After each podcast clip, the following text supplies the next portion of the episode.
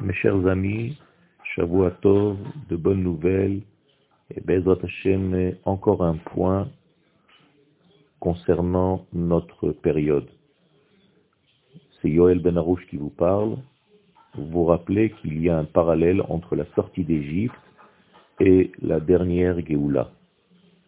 Bien, s'il n'y avait pas assez de signes, cette année, Bezrat Hashem, Pesach va tomber exactement à la date où la sortie d'Égypte.